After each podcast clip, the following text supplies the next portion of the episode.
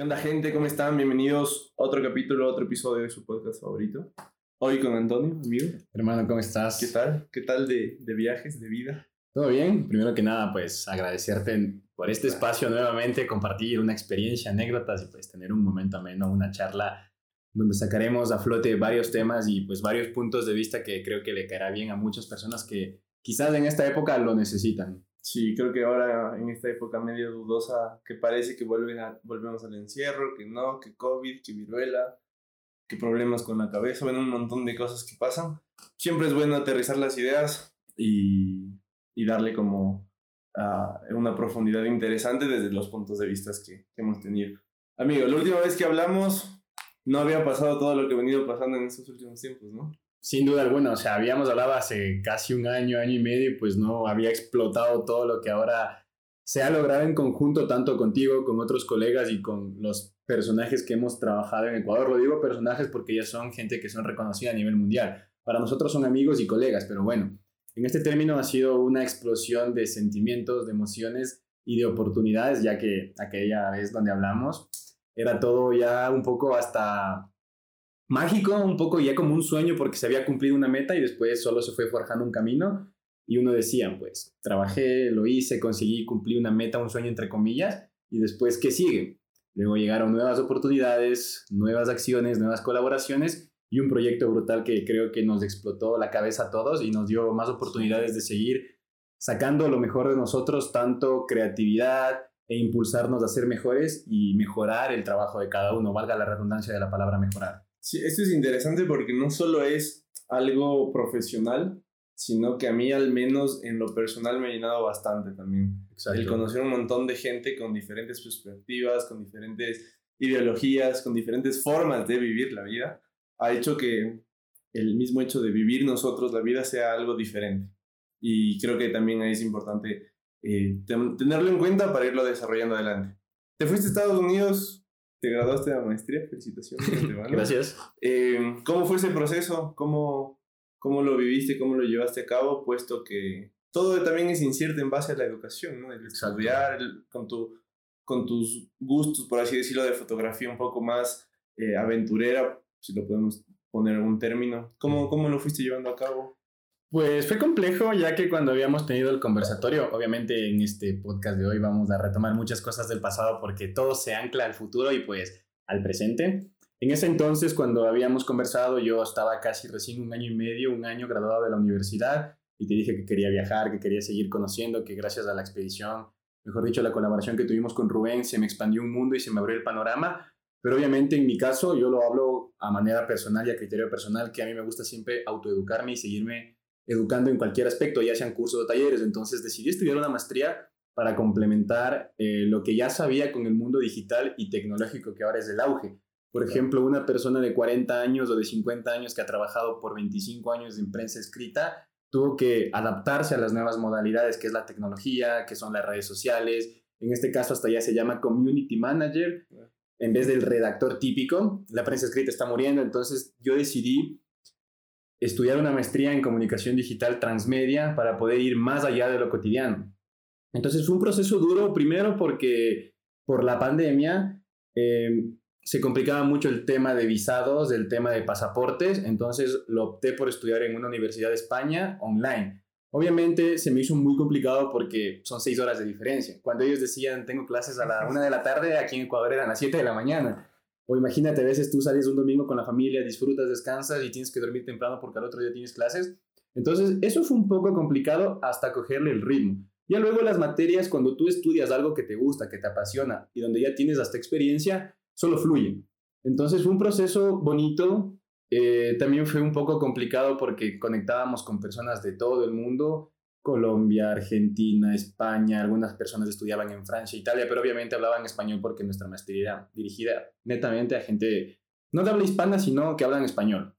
Entonces, bueno, fue un poco complejo, fui estudiando, fui adquiriendo, fui conociendo bastantes colegas de Ecuador que eran mayores a mí. Hasta fue un poco gracioso porque yo era el menor de todos los que estudiaba la maestría y me decían, ¿por qué tan joven estudias una maestría? y yo les decía, pues porque creo que atrás mío hay un mundo que es mi competencia en futuros. Entonces, si es que yo no me sigo autoeducando o sigo mejorando, pues la competencia que está atrás mío pisándome los talones, me come, me puede mejorar, superar y pues yo puedo perder muchas oportunidades si es que no me pongo al tanto de lo que esté pasando en el mundo y los cambios que este conlleva. Aquí, aquí hago una pausa y la educación en general, ¿tú cómo le ves? Desde tu, desde tu perspectiva, bajo tu experiencia, bajo, bajo tus experiencias vividas, ¿crees que es ahora ideal, por ejemplo, en tu caso, una maestría? o, o basta con la experiencia que puedes adquirir por diferentes medios? O, ¿O crees que el mundo actual requiere que tú tengas una maestría para lograr conseguir algo? Yo creo que hay tres puntos muy importantes a tomar en cuenta. El primer punto, hay que tener en cuenta la diferencia cultural. Por ejemplo, los docentes y la gente que enseña en la Universidad de Ecuador o en Latinoamérica te enseñan al estilo, como digámoslo, de Latinoamérica o acérrimo como ellos quieren enseñarte. Yo al estudiar en mi universidad, aquí en la Universidad de las Américas, tuve docentes muy buenos, pero también tuve docentes, lo voy a decir, pésimos, que me enseñaban a la manera que ellos querían con, digamos, una doctrina que ellos manejaban. Entonces era muy estricto, muy rígido, y en lugar de tú llegar feliz a clases o aprender con mucha gana, solo ibas y decías, quiero pasar esta materia y quiero acabar esta clase, porque no aprendías y no eras feliz. En cambio, cuando estudié la maestría, tuve docentes europeos, españoles.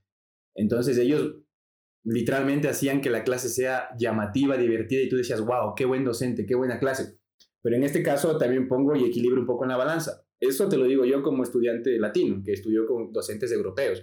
Me imagino que en Europa los mismos chicos cuando estudien con docentes de su propio país han de opinar casi lo mismo que yo opino de los docentes ecuatorianos. Y cuando ellos reciban clases de algún docente latino, no sé cómo será el choque. Yo lo veo así porque es lo que a mí me ha pasado bastante.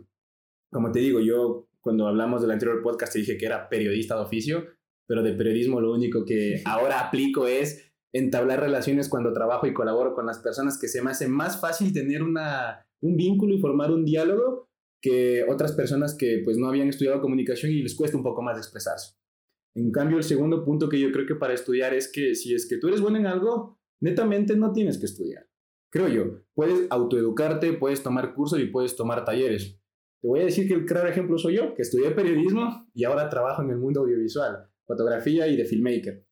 Entonces yo me, tocó autoeducarme, me tocó aprender a hacer varios talleres y cursos y no pagué una carrera universitaria, sino, no voy a decir que desperdicié una carrera universitaria en periodismo porque tuve buenos momentos y tuve buenos aprendizajes. Pero en el futuro no me está sirviendo de mucho. Lo que más me está sirviendo ahora es la maestría. Entonces yo creo que si alguien... ¿Te sirve por, por lo que aprendiste o por las relaciones que hiciste? Mira, en periodismo me servía por las relaciones que hice y por los contactos que hice. En la maestría lo que me está sirviendo ahora es lo que aprendí, porque la mayoría de contactos, digamos, fuertes o pesados están en Europa. Y puede hasta que suene un poco raro o, o, alguna persona vaya a discrepar con esto, pero muchos de los docentes europeos que yo tuve que son muy buenos creo que no se fijan mucho en el potencial de los estudiantes latinos y no te dicen como, oye, tú eres muy bueno, quieres una oportunidad de trabajar o una pasantía en mi empresa en tal. Es muy poco que te lo digan, por más bueno que seas. En cambio, en Ecuador, con esa temática de que si tú eres bueno un docente, sí te recomiendo. Y, y obviamente también la distancia, los pasaportes, los visados, es algo que se complica mucho para que uno vaya y haga una práctica de tres, cuatro meses. Entonces, el segundo punto es que si tú eres bueno, no necesariamente tienes que estudiar puedes mejorar y autoeducarte en lo que tú creas, pero en lo que tú creas que haces bien, no en el que tú digas, hago esto, yo creo que es lo mejor, pero cuando muestras a la gente, la gente te da la retroalimentación y tú dices, no, pues que ustedes están mal. Es que ahí yo, yo te sigo bastante, pero también como, es que es difícil llegar a ese punto. Claro. tú tienes un background interesante con la fotografía. Claro, es que creo que es válido para ciertas carreras, no para todas. Obviamente, si tú quieres ser arquitecto, no te vas a autoeducar porque Puedes sonar hasta chistoso, si construyes un edificio se va a caer. Claro, si eres abogado, quieres ser doctor, si eres abogado y quieres defender a alguien y te autoeducas, eh, tu cliente se va preso. Sí, o sea, hay carreras. Hay carreras para las cuales uno sí puede autoeducarse y para las cuales uno tiene que estudiar. En este caso, hablemos de ciencias de la salud. Si tú quieres ser médico, fisioterapeuta, fisioterapia, quieres ser eh, auxiliar o paramédico, tienes que estudiar, tienes que seguir los cursos. Pero hay otras carreras que son un poco más dóciles en este caso de que tú puedas autoeducarte. Obviamente, en algunos lugares y en algunos trabajos va a pesar más el título. En otros lugares va a pesar un poco más la experiencia y en la actualidad ahora pesa hasta el número de seguidores que tú tienes en tus redes sociales con el final, mejor dicho, con la finalidad de que tú eh, promociones su empresa o su marca. Entonces, es un tema variable Y bueno, para cerrar este tema de lo de los estudios, creo que el tercer punto, ya diciendo que hay diferencias de estudiar en Latinoamérica, en Europa, hay diferencias de que si estudias para lo que eres bueno o haces un autoestudio. Y el tercer punto, creo que eh, puedes estudiar hasta un cierto punto y si en verdad crees que no está cumpliendo tus expectativas, lastimosamente se va a perder dinero, puedes retirarte y puedes expandirte tu camino o emprender. Que obviamente para el bolsillo es un poco doloroso, pero si algunas personas creen o consideran que no está cumpliendo sus expectativas o crees que tu potencial está siendo desperdiciado porque tienes que esperar más años para descubrir nuevas materias, creo que puedes tener un punto medio donde aprendes hasta que tú crees necesario, que ya sabes o aprendiste y puedes expandirte a otro mundo. Creo que estos tres puntos son muy importantes. Obviamente la gente y pues del mundo sigue teniendo el estereotipo de que el éxito es estudiar, tener una casa, tener un carro, en este caso formar una familia, casarte, tener hijos, es el estereotipo de perfección o de vida que ideal. crecimos, porque también eso también se está cayendo, o sea, yo, yo te sigo bastante, te decía, porque es jodido primero encontrar lo que te gusta y por ahí algo que siempre me ha marcado es ah, en este tema de la educación, como en el tema de emprender y como en, en el día a día en general, es lanzar muchos dardos porque uno va a dar al blanco. Pero si solo te quedas con un dardo, cualquiera que sea este, o sea, solo aprender una cosa, o solo dedicarte a una cosa, o solo centrarte en una cosa, te jodes. Te jodes porque te cierras a un montón de otras cosas que están ahí que tú no sabes porque te, negaste a eso. Es que en, en, este caso no hay un punto medio. No es que hago esto y ya, o hago esto ya, sino que dices, me voy por aquí, pero este camino me puede guiar por acá, me puede abrir más aristas, me puede abrir nuevas puertas, si es que tú lo ves así o si tú lo deseas. A veces hay gente que dice, si lo sueñas lo puedes cumplir. Yo creo que sí, pero atrás del sueño y aparte del sueño hay mucho trabajo constante, hay muchas horas de no dormir, hay muchos días de lágrimas, hay muchos días de soledad, hay muchos días hasta donde tú dices, ¿en verdad soy bueno en esto?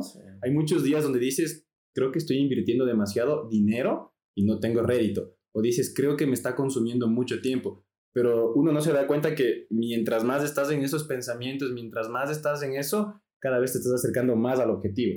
Porque la palabra sueño es demasiado grande, pero algunos no saben que detrás de la palabra sueño hay mucho trabajo y esfuerzo constante. Es que eso es jodido también, porque algo que dices bien, bien loco es que mientras más desesperado, entre comillas, te puedas encontrar, es porque estás literalmente labrando mejor el camino. Está pero comprender eso es jodido. Tal vez te ha pasado, pero a mí me ha pasado que estás súper más desesperado y te cuesta entender que ese es el camino. O sea, porque a veces te dejas llevar por lo que digan exteriormente. No, mira, estás emprendiendo, uy, qué, qué salvaje, o sea, como que, qué loco. Hasta suena irónico lo que topas porque justo hace dos días topé este tema con mi mamá porque mi mamá hasta ahora es como enemiga acérrima de que yo no trabaje en algo de ocho horas. Entonces mi mamá es, cuando tú tengas un trabajo de ocho horas, cuando vea que te vas a comprar un departamento, cuando vea que vas a comprarte un carro, una casa, yo voy a ser feliz. Y yo le decía, mamá, pero al final lo que yo hago me está dando rédito, me está yendo bien y yo estoy siendo feliz con esto. Lastimosamente no estás compartiendo mi felicidad porque no estás viendo más allá del estereotipo común de Casa, carro, ocho horas, trabajo fijo, haz carrera. No vayamos lejos. Lo que se llama normalmente como la estabilidad. Entre comillas, porque hay muchos tipos de estabilidad. Y hoy, y hoy meto un dato curioso que justo lo vi en la mañana que dice precisamente que en la época jodida en Japón, que es el país que de acá muchos eh, idolatran, eh, tanto tecnológica por desarrollo y demás. El índice más alto de suicidio. Los jóvenes murieron más por suicidio que por COVID. es, es, una locura. ¿Sabes? Porque literalmente, eh, claramente ellos viven en otra cultura, en otra realidad, que hablar desde este punto es bien complicado. Complicado y complejo, pero hay un factor ahí. O sea, no está bien tampoco esa estabilidad de la que tanto se habla y de la que tanto eh, nos meten acá. Entonces, es, es jodido porque tú absorber eso de las personas que quieres, como tu madre, en mi caso también mi madre, tu familia, tal vez cercana, es jodido es jodido porque te mete dudas y si no tienes una fortaleza mental o una barrera, te, te jodes y, solo entras en dudas, en, en, cuestiones que dices, no, tal vez esto no es lo mío y comienzas a, a Es que es como, es un, hagamos una analogía súper sencilla. Haz de cuenta que tú eres una persona que estás jalando 20 carros. Cada carro es un familiar tuyo que te está diciendo esto no, esto no. Y tú no puedes jalar los 20 carros porque obviamente el ser humano no es capaz de jalar 20 carros. Así salen los videos más increíbles del mundo que el hombre más fuerte puede jalar dos carros o dos camiones. Son dos, imagínate 20, que en este caso vendrían a ser 20 personas entre familia, amigos, pareja que te dicen no, no, no, no, pero uno trata de jalar el carro pese a que no tiene como ese, ¿cómo se dice aquí en Ecuador? Decimos nuestro término. Ese empujoncito no tenemos para poder lograrlo. Entonces creo que estos estereotipos están o van a morir, creo que con la generación de nuestros padres, porque ahora nosotros como jóvenes, que bueno, en un futuro quizás uno quiera casarse, otro quiera tener hijos, pero ya tenemos un concepto diferente de lo que es estabilidad y de lo que es el éxito, que son dos términos muy amplios, pero al mismo tiempo son dos términos que ya se están diversificando con la actualidad y con el cambio del mundo que, yo lo voy a decir sin miedo, está cambiando de manera abismal a pasos abruptos, entonces es, es complicado. Y también ya a esta altura, a esta etapa de la vida, querer cambiar el chivo a una persona adulta o querer hacerle entender, ya es muy complejo. Entonces dices, eh, prefiero hablar hasta lo que ellos crean necesario porque después irte más allá, eh, no voy a decir lo que es perder el tiempo, pero creo que es como tú querer abrir una puerta que está con 20 candados y no tienes ni una sola llave. Sí, yo soy de las ideas, o sea, de las personas que tienen la idea de no necesitas cambiar el criterio de las personas, sean, sean personas cercanas como nuestra familia, sean personas lejanas como un desconocido en Twitter. Entonces es como a la final respetar, entender y no vas a cambiar nunca su criterio porque ellos se criaron así, porque ellos tienen esa forma de ver. Y a la final es mejor hacerles entender un poco lo que tú estás viviendo y cómo te está favoreciendo eso. Exacto. Porque, claro, puedes tener el trabajo de ocho horas que te estresan más de lo que te estresan en la casa. Te, te joden más, te pagan mal, no tienes tiempo, pierdes tu libertad. En realidad es que en base a esa estabilidad que nos venden, pierdes tu libertad. Pierdes tu libertad pierdes, eh, digámoslo, hasta pierdes años de vida, quita mucha energía, eh, te quita muchos lazos, te quita muchas como oportunidades en otros aspectos, te quita tantas cosas que al final lo único que tú haces es dinero y carrera, que es lo que la gente piensa que es el éxito. Pero claro, este y, y, después no tienes tiempo para aprovechar ese dinero, que puedes tener un montón de dinero, pero... Hasta es irónico porque la gente que más acumula trabajando con años el dinero, el dinero, al final lo gasta en salud, porque se enferma, porque se avejenta o porque se presentan complicaciones en la salud. Hay un libro interesante que estoy leyendo que es eh, Los hombres en cada dios, si no estoy mal el título, que, que me recomendó mi, mi, mi psicóloga. Y, y, fue una locura. Hay una parte en la que hablan justamente de esto, o sea, cómo las personas que, que más estereotipado tienen ese concepto de, de de éxito, de desarrollo, son las que menos comparten con sus hijos y por ende son las que probablemente más enemigos de sus hijos se vuelven. Porque estás tan alejado, o sea, tu hijo te ve tan alejado que dices, este es mi mamá, este es mi papá. O sea, es, bien jodido también ese tema. O sea, es que también es como un ejemplo de que a veces uno cuando tiene familia, tiene hermanos, tiene primos, no necesariamente el término familia tiene que ligarte de, a ellos obligatoriamente. Hay familia con la que puedes encajar más que con la que puedes encajar menos. Hay familia que te apoya más que la que te apoya menos.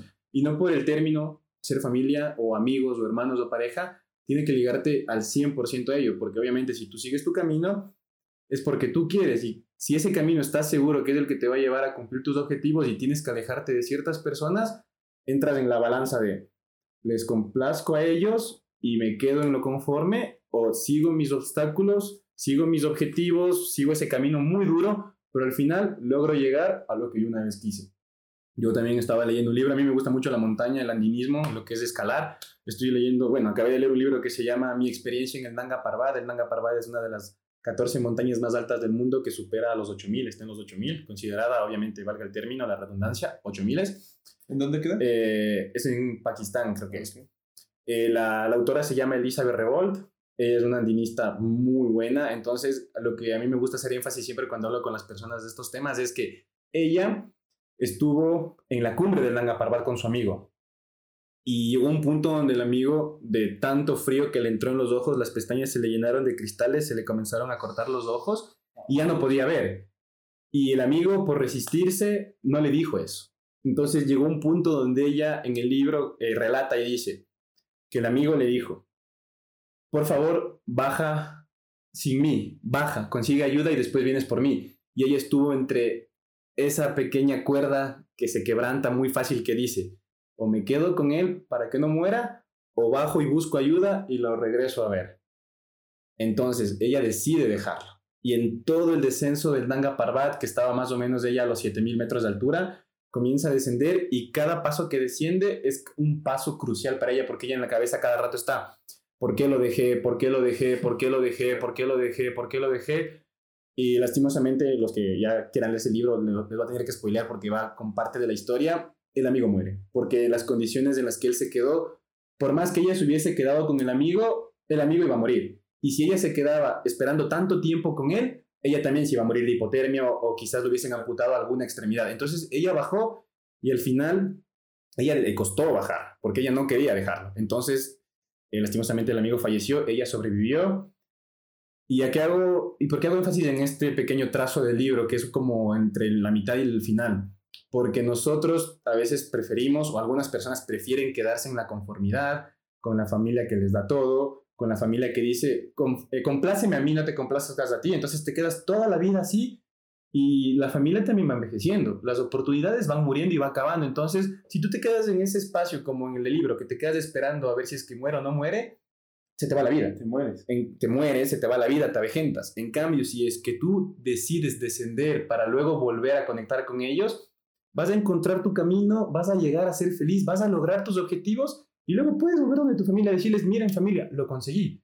Pero si tú te quedas esperando, se te va a ir la vida y lastimosamente, como en el término del libro, él fallece, tú vas a terminar falleciendo por dentro porque no vas a cometer, no vas a cumplir tus cometidos, no vas a llegar a tus objetivos, no vas a hacer lo que anhelas, no vas a soñar en grande, te vas a quedar conforme en un techo, sí, como un trabajo de ocho horas, sí, como un sueldo medianamente bueno, sí, vas a pagar deudas, sí, pero la pregunta del millón, ¿vas a ser o no vas a ser feliz? Entonces, es importante tener eso en cuenta. Qué, qué, buen, qué buen ejemplo, la verdad que, que marca todo lo que se, se, se, trata de, de, hablar hoy por hoy, que es el hecho de ser feliz.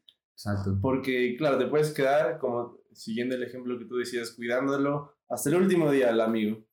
Pero al final puede morir y luego te mueres tú y se acabó. Claro, te quedas digamos, llega un punto, hagamos un caso hipotético en el libro. Ya, el amigo moría y ella se quedó esperando con él. Ella ya no iba a tener las mismas energías ni las mismas fuerzas para bajar. Ella iba a morir ya en el descenso. Entonces, eh, esto, y obviamente este ejemplo no es para que digas, eh, me voy a quedar en la casa cuidando a mi abuelita que está enferma. No, no, es como, es el ejemplo y la analogía de que cuando la familia no quiere lo que tú quieres, es lo que te ata. Más bien, si es que ya es de complicaciones de que tu madre tu padre están delicados de salud, tú tienes que pues darles una mano como ellos te dieron cuando eras niño. Más bien la analogía es de lo que ellos anhelan para ti como estereotipo de éxito en la vida. E-, es, interesante porque a la final, justo hoy que es época de graduaciones del colegio y todo, es chistoso, yo converso con mis primos, tuve dos primos que se graduaron del colegio y me decían, ah, no, no, sé qué estudiar porque mis padres quieren que siga una cosa, pero a mí me gusta otra cosa, pero esta, esta cosa que me gusta a ellos no les gusta y como que Claro, es jodido desde mi punto porque a la final yo les puedo decir como que, oye, en realidad sigue lo que te gusta, no pero es meterse también con un tema un poco más complejo de, de relación padre-hijo, ¿sabes? Pero si alguien está pasando por esto, le, diría lo mismo que le dije a mis primos, o sea, hay que seguir lo que te gusta, o sea, no tienes que anclarte, es difícil. Entender eso a los 17, 18 años es complicado. Nosotros, no sé si tú lo entendiste en su momento, a mí me costó entenderlo, el que no tienes que anclarte a eso. Y por eso seguí una carrera y luego me cambié a otra y ahora, o sea, seguí una carrera que me gusta y luego ah, estoy haciendo algo que, que aspiro en un futuro que, que, que arme todo lo que siempre quise, ¿sabes? Pero entender eso a tan temprana edad, es, es jodido. Es que es complicado porque en este, justo en este ejemplo tienes dos caminos. La gente que tiene posibilidades económicas y te puede pagar una universidad privada y la gente que lastimosamente o va a la universidad pública o no estudia. Entonces, hay casos donde el papá dice, estudia lo que quieras, yo te pago. Y hay mismos casos donde dice el papá, o estudias lo que yo te digo o no te pago. No te pago. Y en otros casos hay gente que dice, tengo que dar la prueba para ingresar a la universidad, tengo que sacar tanto puntaje y voy a estudiar lo que yo quiera. O hay padres que les dicen, mijito, esfuérzate, porfa, entra a esta carrera que era la de mis sueños, se sacan la madre, ingresan a la universidad pública, que es muy duro, y estudian la carrera de los padres. Entonces, se presentan los dos casos en las dos situaciones económicas, digamos. Pero en cambio, eh, yo creo que cuando se tiene un poco de posibilidad económica, hay un poco más de flexibilidad al momento de estudiar algo que tú quieras. Y si tienes la opción de cambiarte, también es un poco más fácil, aunque se pierde el dinero, sí. Pero en cambio hay gente que no tiene esa oportunidad de vida, de darse, digamos, hasta, digámoslo en términos un poco fuertes, hay gente que no tiene no, no se puede dar el lujo de cambiarse de carrera, porque va a perder tiempo, dinero y también oportunidades. En cambio, en el otro aspecto es un poquito más sencillo porque se tiene una, un apoyo y un respaldo económico de la familia. Sí, son, son temas un poco más delicados y más, más controversiales porque justo ahora, igual que el presidente quitó aquí en Ecuador el tema de, de, la, de la prueba al acceso a las universidades, hay mucho, mucho dilema también. Y son temas que, que requieren, creo yo, más análisis al interno de cada uno. O sea, porque cada uno tiene su visión, su objetividad. Y la otra vez lo hablaba con amigos. O sea, al final, lo que para ti está bien, para mí puede que no esté bien. Y entrar en ese meollo es remar sin sentido, ¿sabes? Yo creo que con este tema de, de las universidades, de hacer lo que te gusta, de, la educación en general, como lo decíamos hace un rato, hay cosas que, si quieres ser médico, no vas a estudiar en, en, YouTube, ¿sabes? O sea, imposible. Si vas a ser abogado, por el mismo hecho de la contextura ecuatoriana, tampoco puedes estudiar. O sea, puedes aprender un montón, pero necesitas sí o sí el título y el carnet para ir a, a, litigar en los juzgados y demás. Para ser arquitecto, ingeniero civil, lo mismo. O sea, es que puedes seguir de todos los cursos, pero, no, pero hay carreras como la tuya, quizá como la mía, temas más administrativos, más de redes, que en Internet encuentras mil veces mejor educación que cinco años de universidad. Pero aquí es algo interesante que tú lo mencionabas, que en la universidad en cambio vives cosas que en Internet no vas a vivir. El conocer gente, el relacionarte, el mismo hecho de irte de fiesta, el mismo hecho de, de conocer tal vez eh, una novia o un novio, o sea, creo que son cosas que no se cambian y ahí también entra bastante la discusión. ¿En realidad vale la pena la universidad por esa experiencia? Hablando en estas carreras, obviamente que, que puedes encontrar eh, eh, su, su, equivalente, digamos, en cursos de interés. Es, jodido también. Es debatible, porque yo en la universidad sí tuve una época donde salía con mis amigos de fiesta, formé relaciones, como te digo, tuve muchos contactos, pero hoy en día, en este preciso momento, yo no tengo un solo colega que me pueda a mí apoyar o aportar en mi trabajo porque no siguen la misma línea.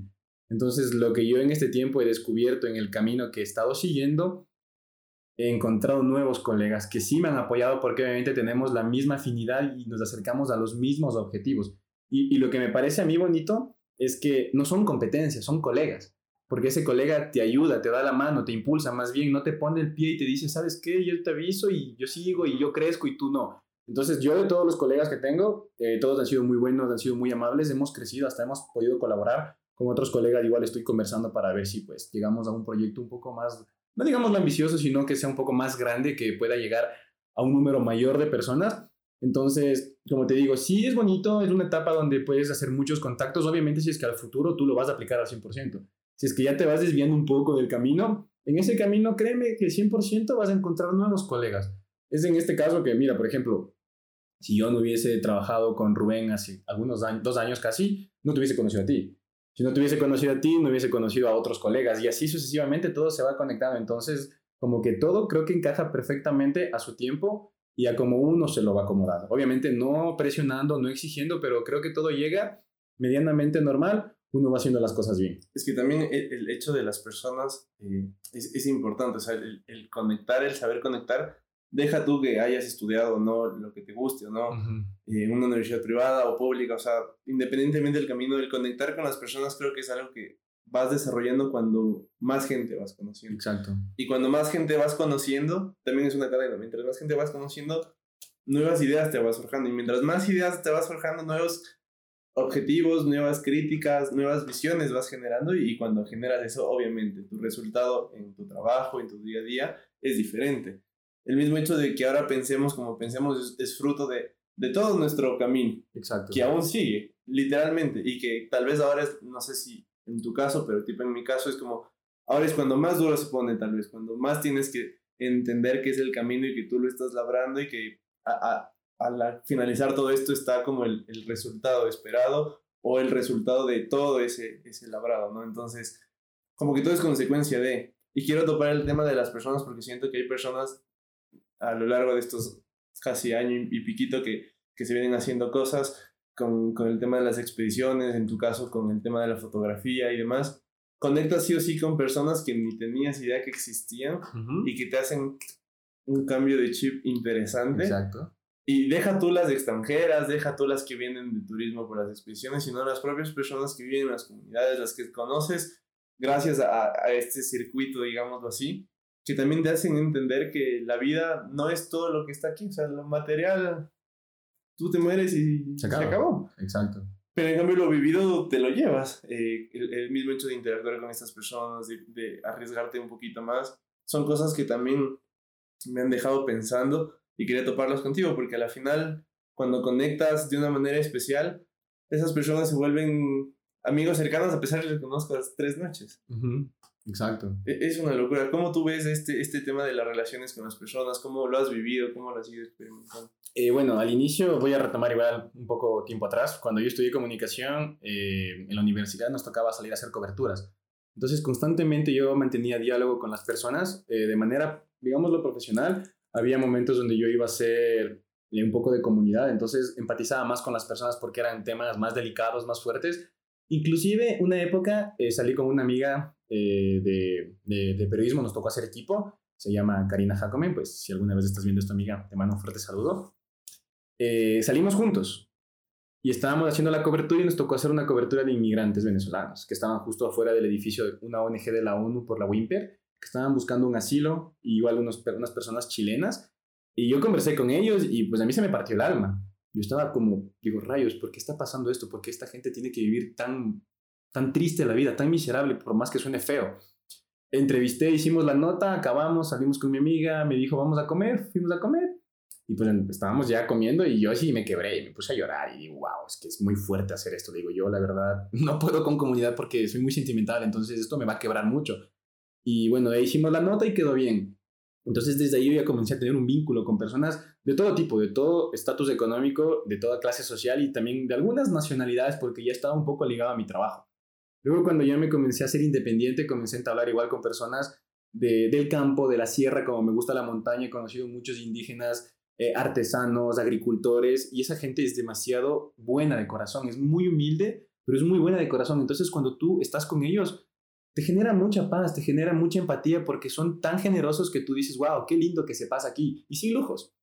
De ahí vas subiendo un poco más el nivel, conoces colegas que también les gusta la fotografía, tienes más afinidad, entablas conversaciones, formas relaciones, puedes colaborar y sigues subiendo el nivel. Cuando sucedió lo dejo de nómada, yo tenía un poco el concepto de, bueno, voy a ir a trabajar, hago fotitos, hago los videos y pues como comparto un poco, pero no al final del todo porque yo soy, digamos, del filmmaker, no soy un nómada de la experiencia. Pero todo cambió cuando pues conocimos al grupo, comenzamos a conversar y pues los chicos no me ponían una barrera de tú eres el filmmaker y yo soy el nómada, sino como que, hola, ¿cómo te llamas? Ah, tú vas a hacer las fotos, qué genial, ¿y cómo es tu trabajo? ¡Wow, tu trabajo! Entonces las relaciones se fueron formando y al mismo tiempo que se van formando, tú vas descubriendo más de cada persona, vas descubriendo más de su cultura, de sus costumbres. Cuando son de otro país, pese a que dos personas sean del mismo país y vivan en diferentes ciudades, y hay el choque un poco cultural hasta diferencial. Entonces tú vas conociendo cada uno de eso. Y cada cosa de eso te va a ti sembrando una semilla de conocimiento, de empatía y de respeto, porque al final uno eh, tiene que ser muy respetuoso con eso porque solo conoces lo que ves en internet o en la tele de algunas personas o de algunas culturas. Entonces, cuando ya hablas frente a frente con ellos, vas generando un vínculo donde ya vas entendiendo su contexto, entendiendo su situación y a veces también ya cambias el chip. Por ejemplo, algunas personas eh, tienen el concepto de que nosotros por ser latinos somos menos. Hay gente que dice, ellos por ser africanos son menos. Ellos por ser asiáticos y tener un mundo más de tecnología. pensamos que porque son europeos, estadounidenses son más. Exacto. Hay gente que tiene ese concepto y tú dices, a ver, yo soy latino. Vivo en Ecuador, trabajo en lo que me gusta, gano bien, me va bien, porque yo tengo que ser menos que alguien? Lo único que nos diferencia es un continente, un nombre de país y quizás diferencias o variaciones en el idioma. No hay nada más, todos somos iguales, todos somos de carne y hueso y como tú decías, cuando uno perezca de este mundo, no va a quedar nada, solo va a quedar lo que tú sembraste en otra persona. Si digamos yo el día de mañana desaparezco de este mundo, creo que la gente se va a acordar de mí por lo bueno que yo hice y lo que yo sembré en ellos y viceversa con todas las personas. Entonces, cuando tú conoces este tipo de personas, generas este vínculo, formas este concepto, generas este respeto y dejan las diferencias de lado de tú eres más, yo soy más, yo vivo en tal continente, mi país es mejor, tu país es peor, tu país vive en guerra, tu país es pobre, en tu país es malo, en tu país es peligroso. Comienzas a dar una vuelta y comienzas a diversificar un poco este típico concepto de que tu país es peor porque yo vivo en tal lugar. Entonces, a mí lo que me gusta y me agrada bastante de esta relación con las personas es que tú generas ya un concepto más real y más aterrizado de cómo es el mundo. En mi caso, con Ojo de Nómada, yo he conocido españoles, obviamente, porque es el número de personas que más viene a hacer estos, estas expediciones.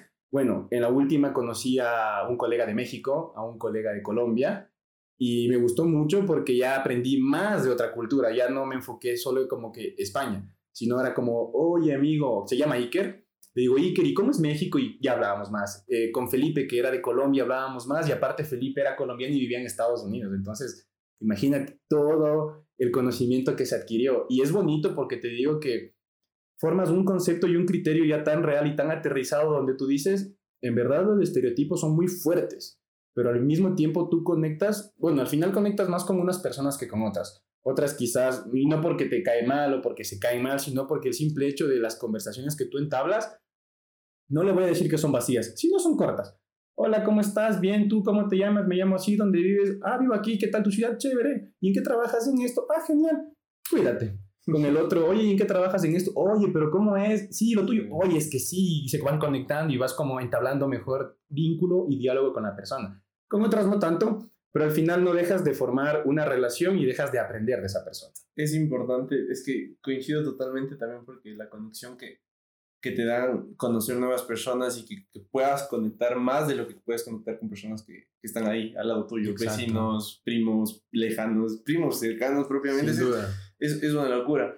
Y con lo que voy acá y por como que la conclusión que, que yo puedo sacar de, de, mi lado es que también es importante si tienes el chance o la posibilidad de, de salir de tu ciudad.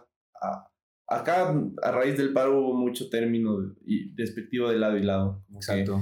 Nada, ustedes que son los de bien, ustedes que son los indígenas, bien jodido ese tema, pero creo que la única barrera que, que, está ahí, que se puede romper, quienes lo pueden hacer es viajando y conociendo sus, propios, eh, sus propias ciudades, sus propias culturas, porque al final a nosotros no nos libra el hecho de que mm, por no conocer hablemos mal, ¿sabes? Exacto. Hemos tenido el chance de viajar un montón dentro del país, fuera del país, y conocemos muchas culturas. Pero hay gente que tiene ese chance y no lo quiere hacer porque ya se tiene ese pensamiento de, uy, no, ¿para qué voy a ir allá si pasa tal cosa o es tan feo o tal? O sea, eso te priva de generar lo que tú decías, la empatía, que creo que para mí es algo que puede hablarse mucho y en el último punto eh, de la historia del país, la historia reciente, a mí me frustraba esa palabra, empatía, porque Muchos hablan de la empatía sin ser empáticos y sin conocer las verdaderas realidades. Hablan desde su casa bonita, en su sector muy adinerado, desde Twitter, entonces. Sí, y del otro lado también. Y del otro lado, desde el lado más extremo, defienden cosas extremas que también... Es que es un tema muy debatible. Yo a lo que llegaría con esto como, más que conclusión, como solo un análisis súper corto, es que si ya de por sí había diferencia social y cultural en Ecuador, mediante el paro, eso se hizo más extremo. Y ese extremo va a ser muy difícil de que se cambie o se iguale o lleguen a un acuerdo. ¿Por qué? Porque lastimosamente en Ecuador, mm, no sé qué porcentaje de personas serán, pero es alto el que discrimina mucho y viceversa. Hay discriminación de lado y lado. Quizás de los mestizos es más despectivo porque se creen blancos o digamos se creen superiores. Del indígena también hay un poco de discriminación, pero son diferentes tipos de discriminación que, como te digo, podría hacerse un análisis muy grande, pero creo que, como lo acabas de mencionar y voy a tomar tus palabras, creo que la única respuesta para acabar con este tipo de discriminación y de diferencia es que uno viaje como tienes que viajar. O sea, aquí la gente, el concepto de viajar es bueno, me voy a la playa, me pego una borrachera, me quedo en mi hotel cinco estrellas, tomo fotitos del atardecer, mis vacaciones bueno, me voy. Y no, es que no experimentas nada. Y, Exacto. Y te corto porque tengo una anécdota interesante. Yo de las primeras veces que tuve el chance de salir del país, salí con, o sea, con varias personas de diferentes países, entre ellos un colombiano que, que lo estimo bastante.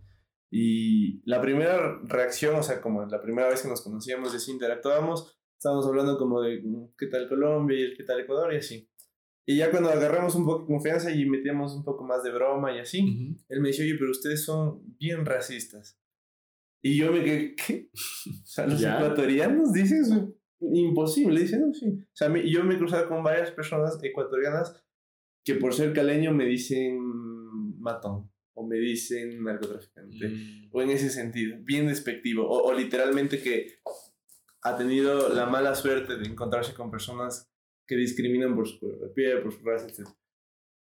Y yo me quedé frío, o sea, imposible, o sea, ¿cómo crees que los ecuatorianos vamos a ser racistas? Pero después te pones a pensar, y eso, me, eso pasó como hace cuatro años, y a raíz de eso yo me he puesto a pensar y digo, wow, es que sí somos, o sea, a veces hasta por broma. Inconscientemente. me ha pasado, y claro, no, no, no es que yo sea racista o que tú seas o que nuestro círculo sea, pero a veces inconscientemente, como tú lo dices, por soltar una broma, te sale algo que dices, ¿qué onda? O sea, claro, y se te sale inconscientemente y luego tú piensas y dices, sí, creo que este, y obviamente es un chiste, digamos, entre ecuatorianos, pero si tú ya lo haces con alguien que es de esa nacionalidad o de esa etnia, ya cambia un poco el chiste y hasta mm, varía bastante ya la intención, porque algunos se los pueden tomar como humor, otros se los pueden tomar ofensivo y otros, en cambio, ya es como, pues, hasta, hasta pueden ponerse frente al tuyo agresivo y decirte como, oye, ¿qué te está pasando? ¿Qué onda contigo y con mi país o con mi nacionalidad?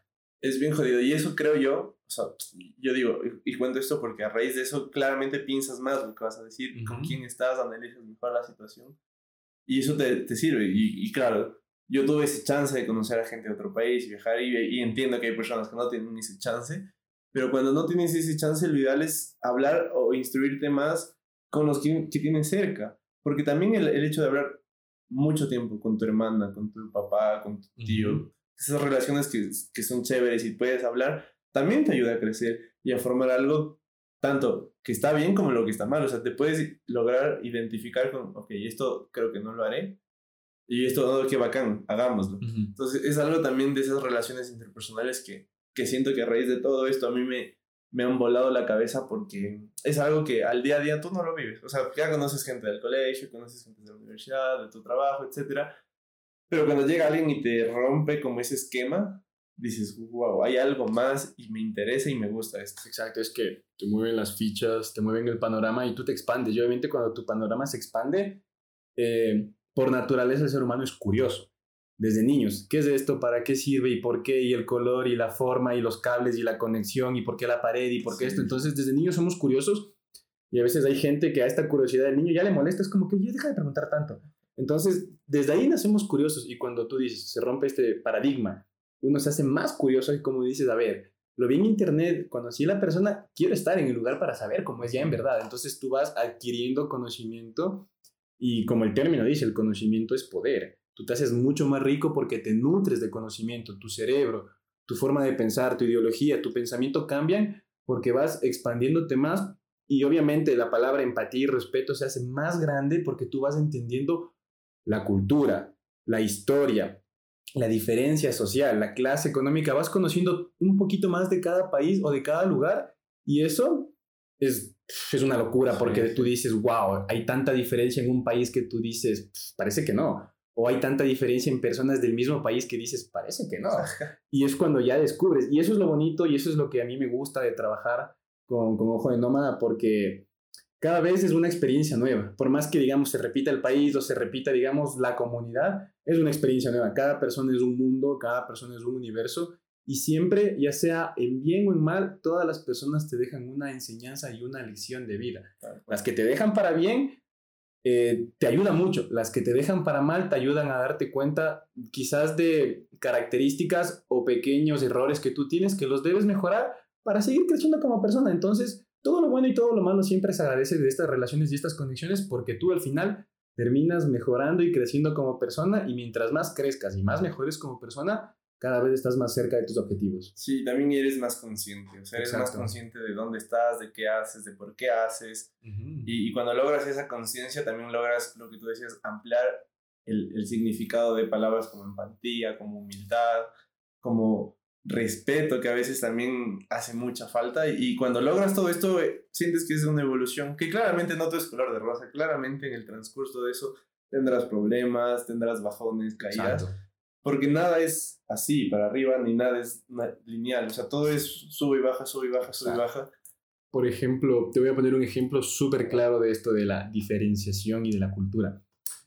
Bueno, valga la redundancia, a mí me gusta la montaña. Aquí en Ecuador hay una montaña que se llaman los Ilinizas, que son como dos hermanos, Iliniza Norte y Iliniza Sur. Entonces, cuando tú llegas al refugio, en el refugio hay gente indígena que está en el refugio, que trabaja en el refugio. Entonces, la gente cuando llega empieza a darte frío, empieza a darte hambre o, quieres comprarte algún snack. Tú entras al refugio y puedes comprar el snack. Eh, pues digamos, un té te puede costar hasta 3 dólares.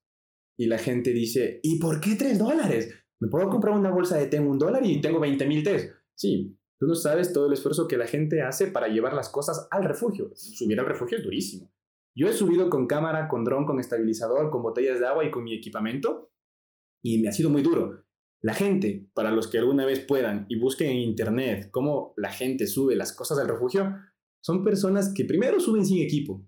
Segundo, suben como con una chompa porque, bueno, ya están un poco acostumbrados al frío, pero suben así con una chompa súper ligera o con un poncho y cargado el tanque de gas en, en el cuello. Y tú dices, wow, esa persona literalmente es digna de admirar y vale la pena pagar porque estás pagando por su trabajo, por su esfuerzo y por todo lo que conlleva a lo que él esté trabajando ahí. Claro, tú vas y dices, ¿por qué un té dos dólares? Pero no sabes del contexto, no sabes cómo esa persona se esfuerza. Entonces, cuando tú ves esto, generas empatía y respeto por la persona, porque yo, cuando los veo, siento mucha admiración. Digo, yo cargar un tanque de gas en una cuesta como una hora subiendo o dos horas subiendo, imagínate cuando llueve Imagínate cuando hay truenos o hay relámpagos, o imagínate cuando hay demasiado sol. Esa gente para mí es digna de admirar y es el claro ejemplo de, con ese tipo de cosas, con ese tipo de experiencias, tú generas ya la empatía y el respeto. Porque obviamente hay otra gente que va a la montaña, coge y dice, claro, yo te pago mis dos dólares y no se ponen a ver el contexto. O hay gente que, gracias a Dios, ya se está acabando esto, había gente que iba a ciertos lugares turísticos de montaña y habían caballos o mulas para alquilar. Y como obviamente tienen dinero, lo alquilan y el pobre animal...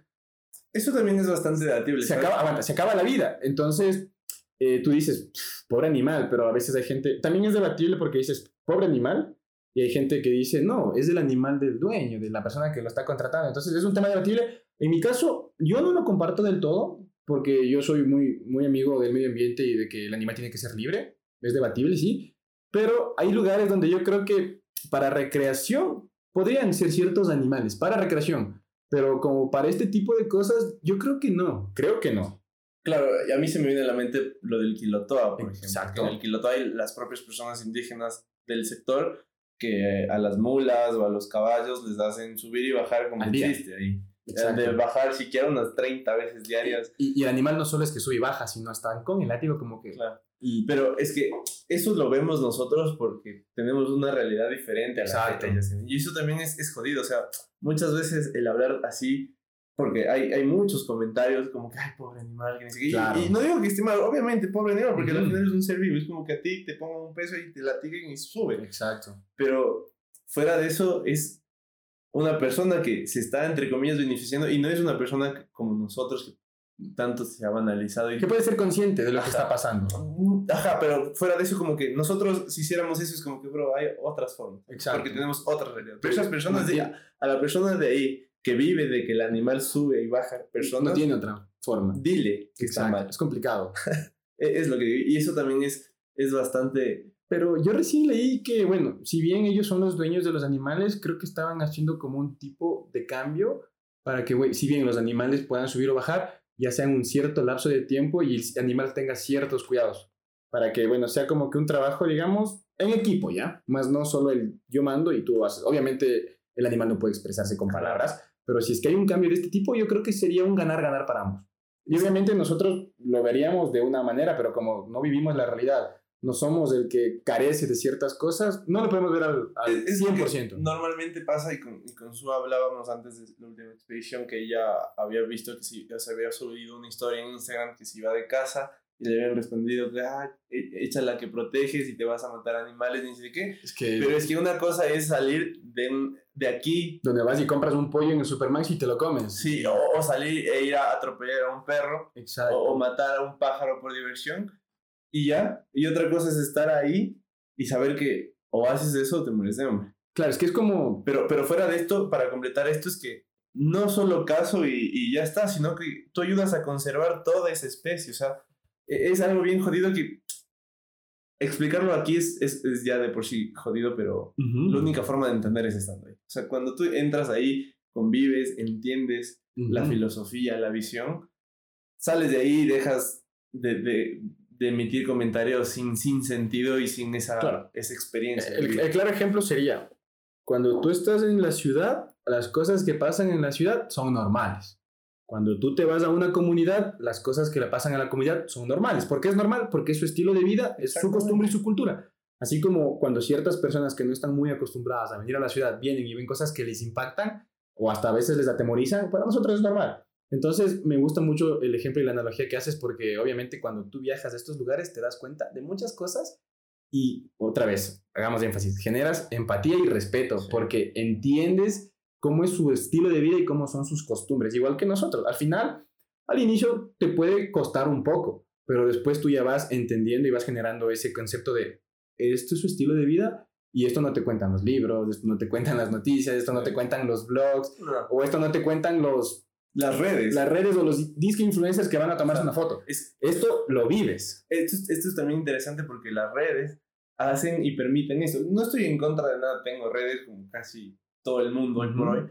Y no estoy en contra de que hoy se prohíba o que ya no existan, porque al final es la parte de todo lo que ha venido pasando en el mundo en los últimos 30 años.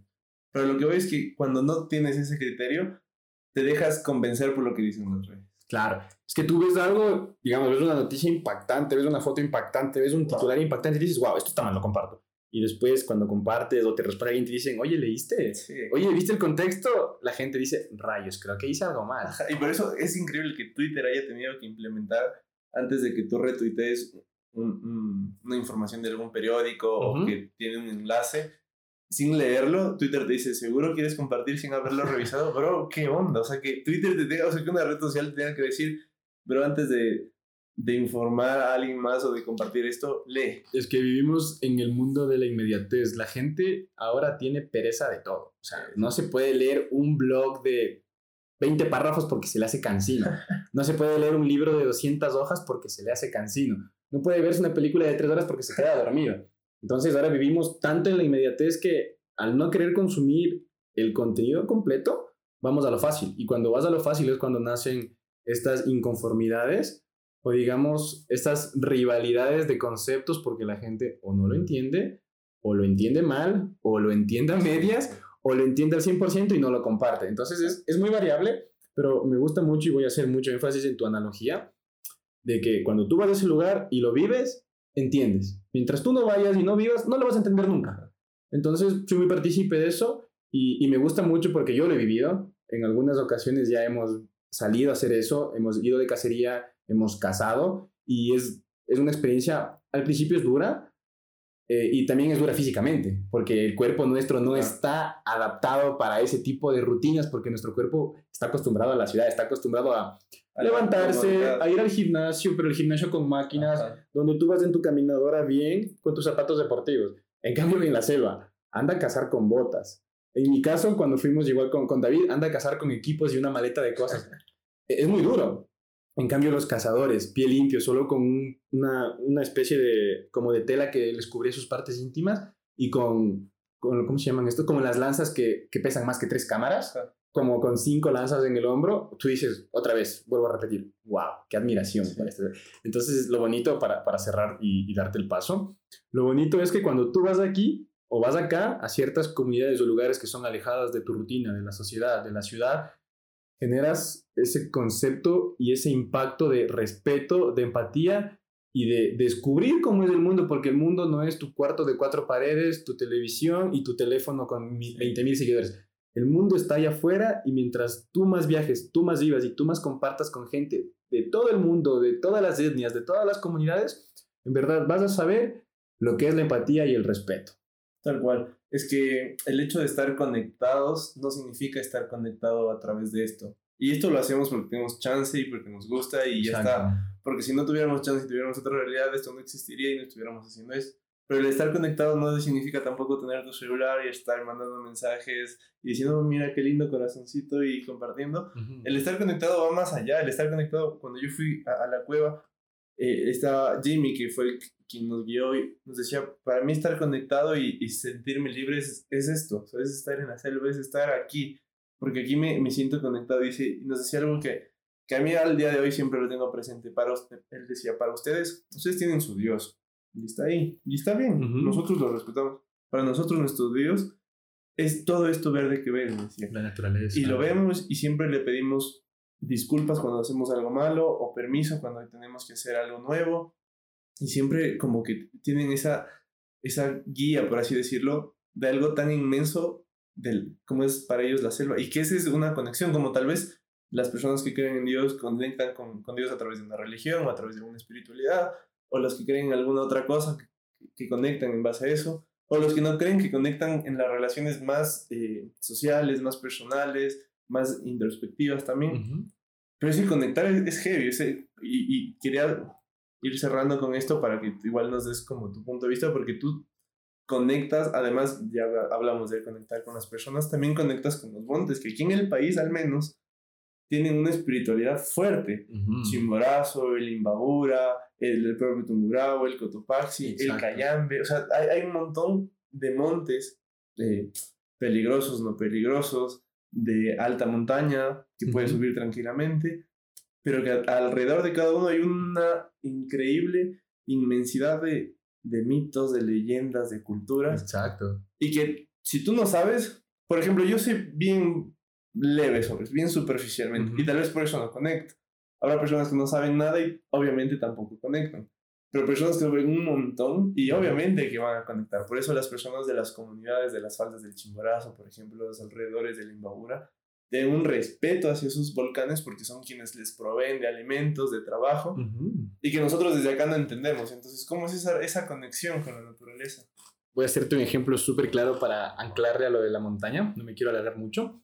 Cuando fuimos a la primera expedición con Ojo de Nómada, de, Ojo de Nómada perdón, eh, nos fuimos a la comunidad guaraní de mi amigo Moy. Eh, cuando llegamos, varios de los chicos del grupo le dijeron a Moy, Moy, ¿tienes wifi? ¿Y por qué no hay señal?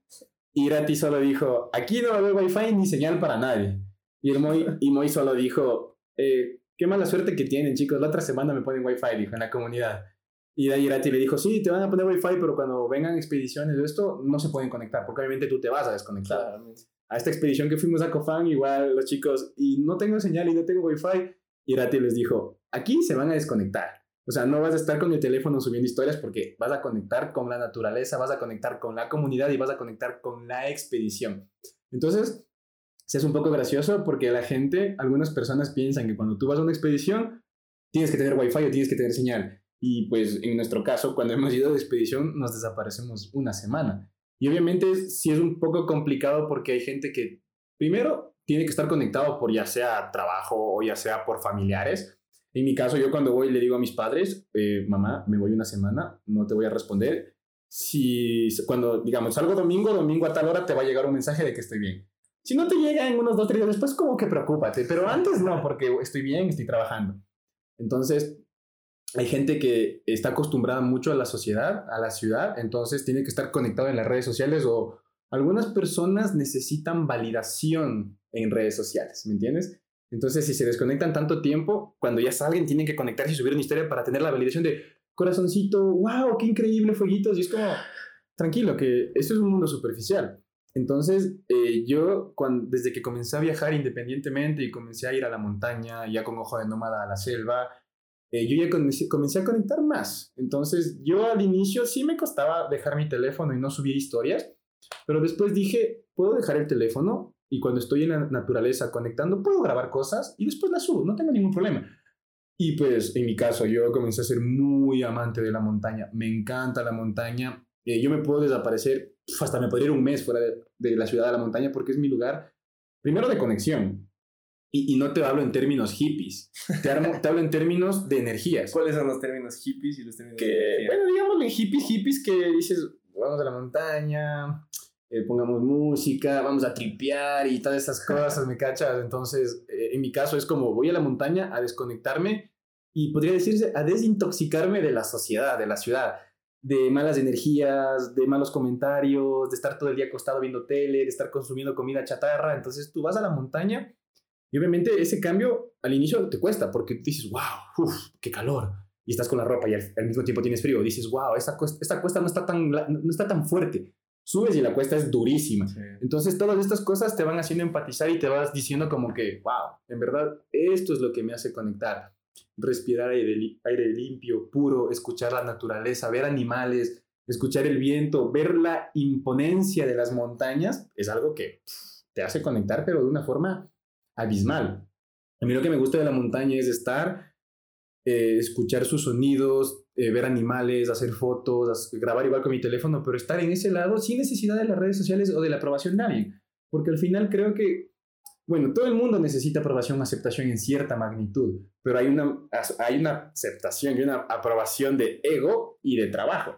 A mí, por ejemplo, yo en mis redes sociales creo que tengo una foto de mi cara, creo que tengo una foto o dos ya, y la de perfil. Y el resto es mi trabajo. Y la gente lo que admira es mi trabajo. Quizás me admira a mí por ser el que toma las fotos ya, pero así como persona físicamente, pues a mí no me admiran ni me idolatran porque al final lo que yo muestro es mi trabajo. De, de mí como persona yo no tengo nada que mostrar. Quizás cuando de un curso o un taller puedo explicarles o enseñarles lo poco que he aprendido. Pero en, en sí lo mío es mostrar mi trabajo. Entonces yo no necesito aceptación de nadie como persona, de como Antonio.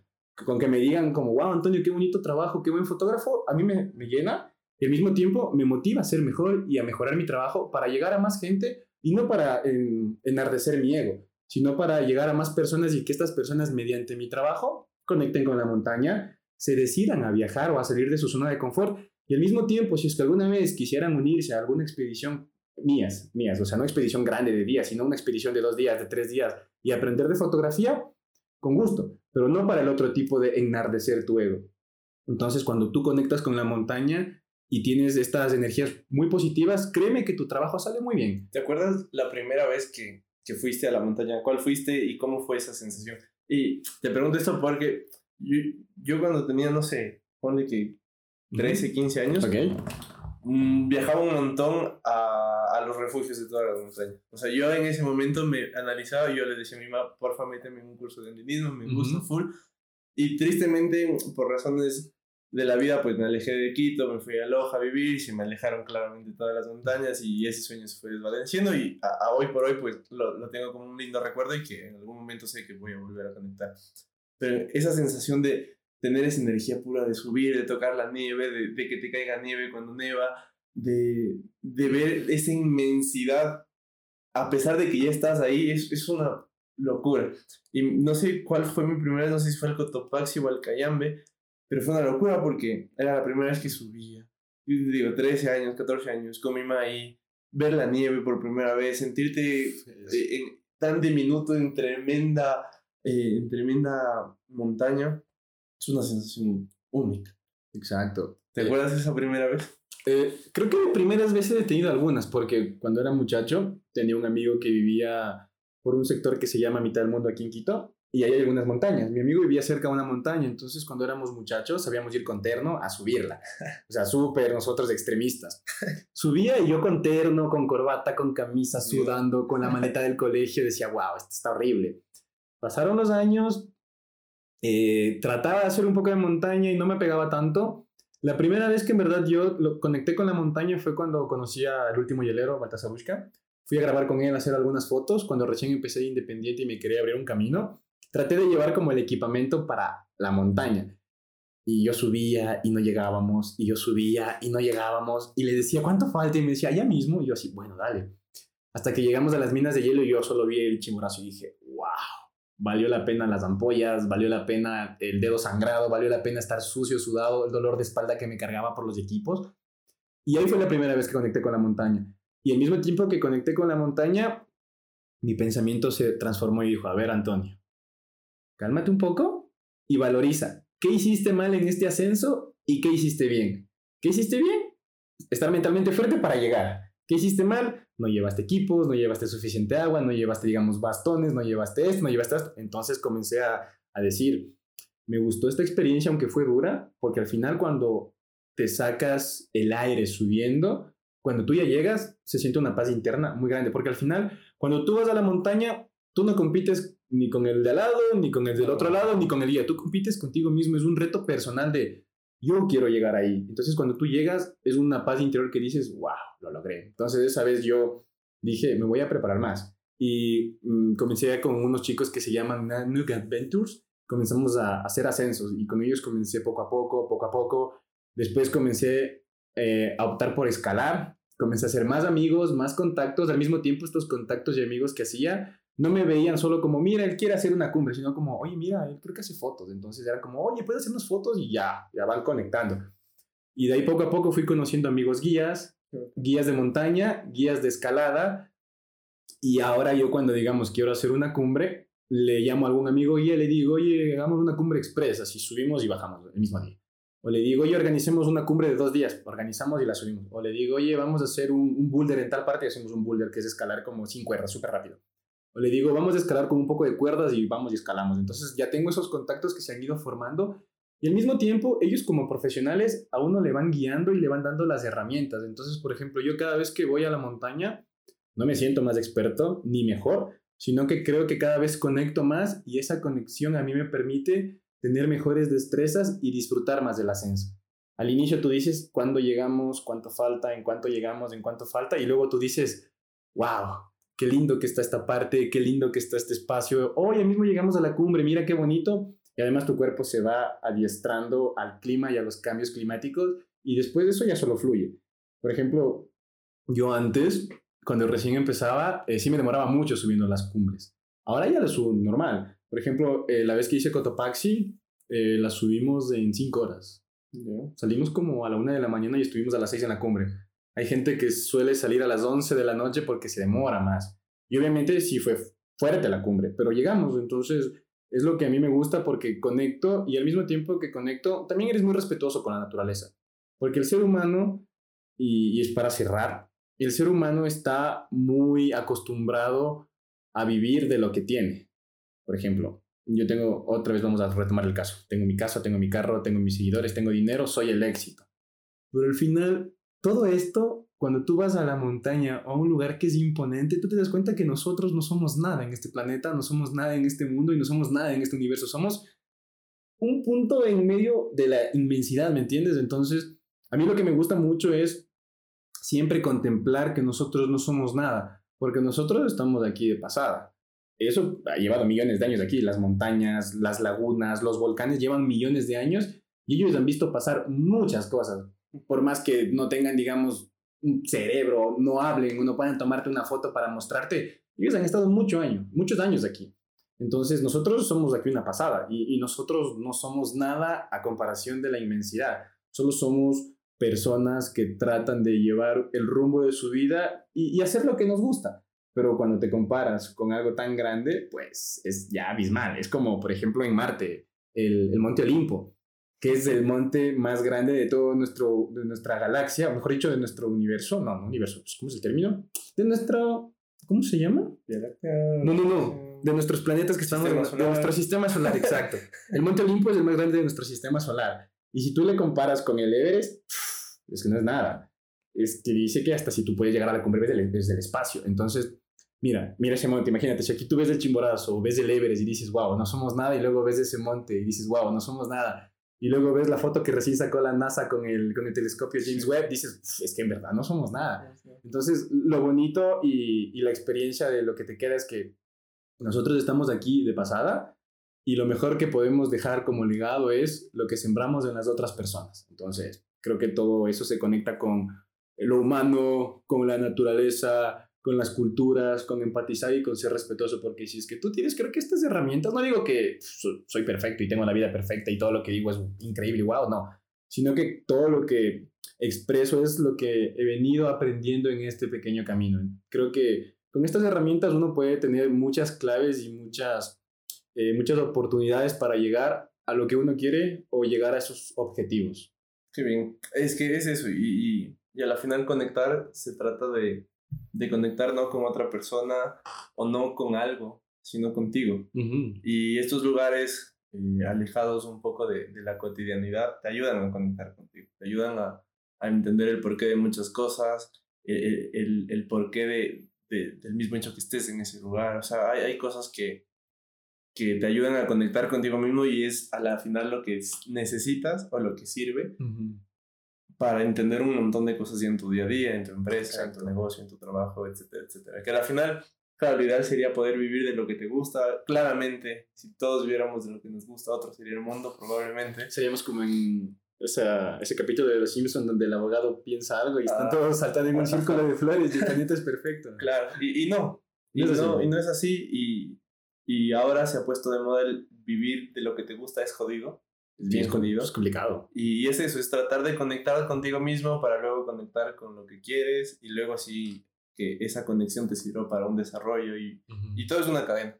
Que debes estar listo, eso lo descubrirás tú mismo al final cuando sea el, momento adecuado y, y, nada, si de algo sirve todo esto, eh, a mí me gusta bastante porque llegamos como siempre a, a conectar el inicio con el final y al final no importa qué estudies, que es lo que pensamos estudiando, eh, hablando, perdón, no importa qué estudies, a qué te dediques, si no estás conectado contigo mismo.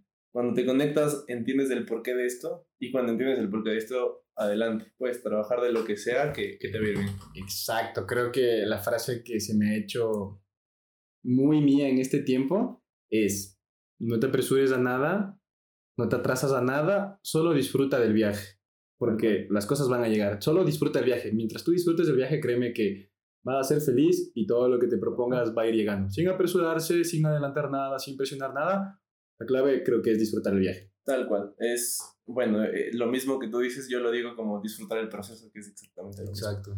Y pues nada, si de algo les sirve, pues espero que, que entiendan que esto es un proceso, esto es un viaje. Y más que ver las llegadas, ver la ventana y ver qué onda. El proceso. Pues nada, muchas gracias, bro, por caerle. sabes, siempre es un gusto. Y a toda la gente que llegó hasta acá, muchas gracias por el aguante. Nos vemos la otra semana y síganos. Saluditos. Bye bye.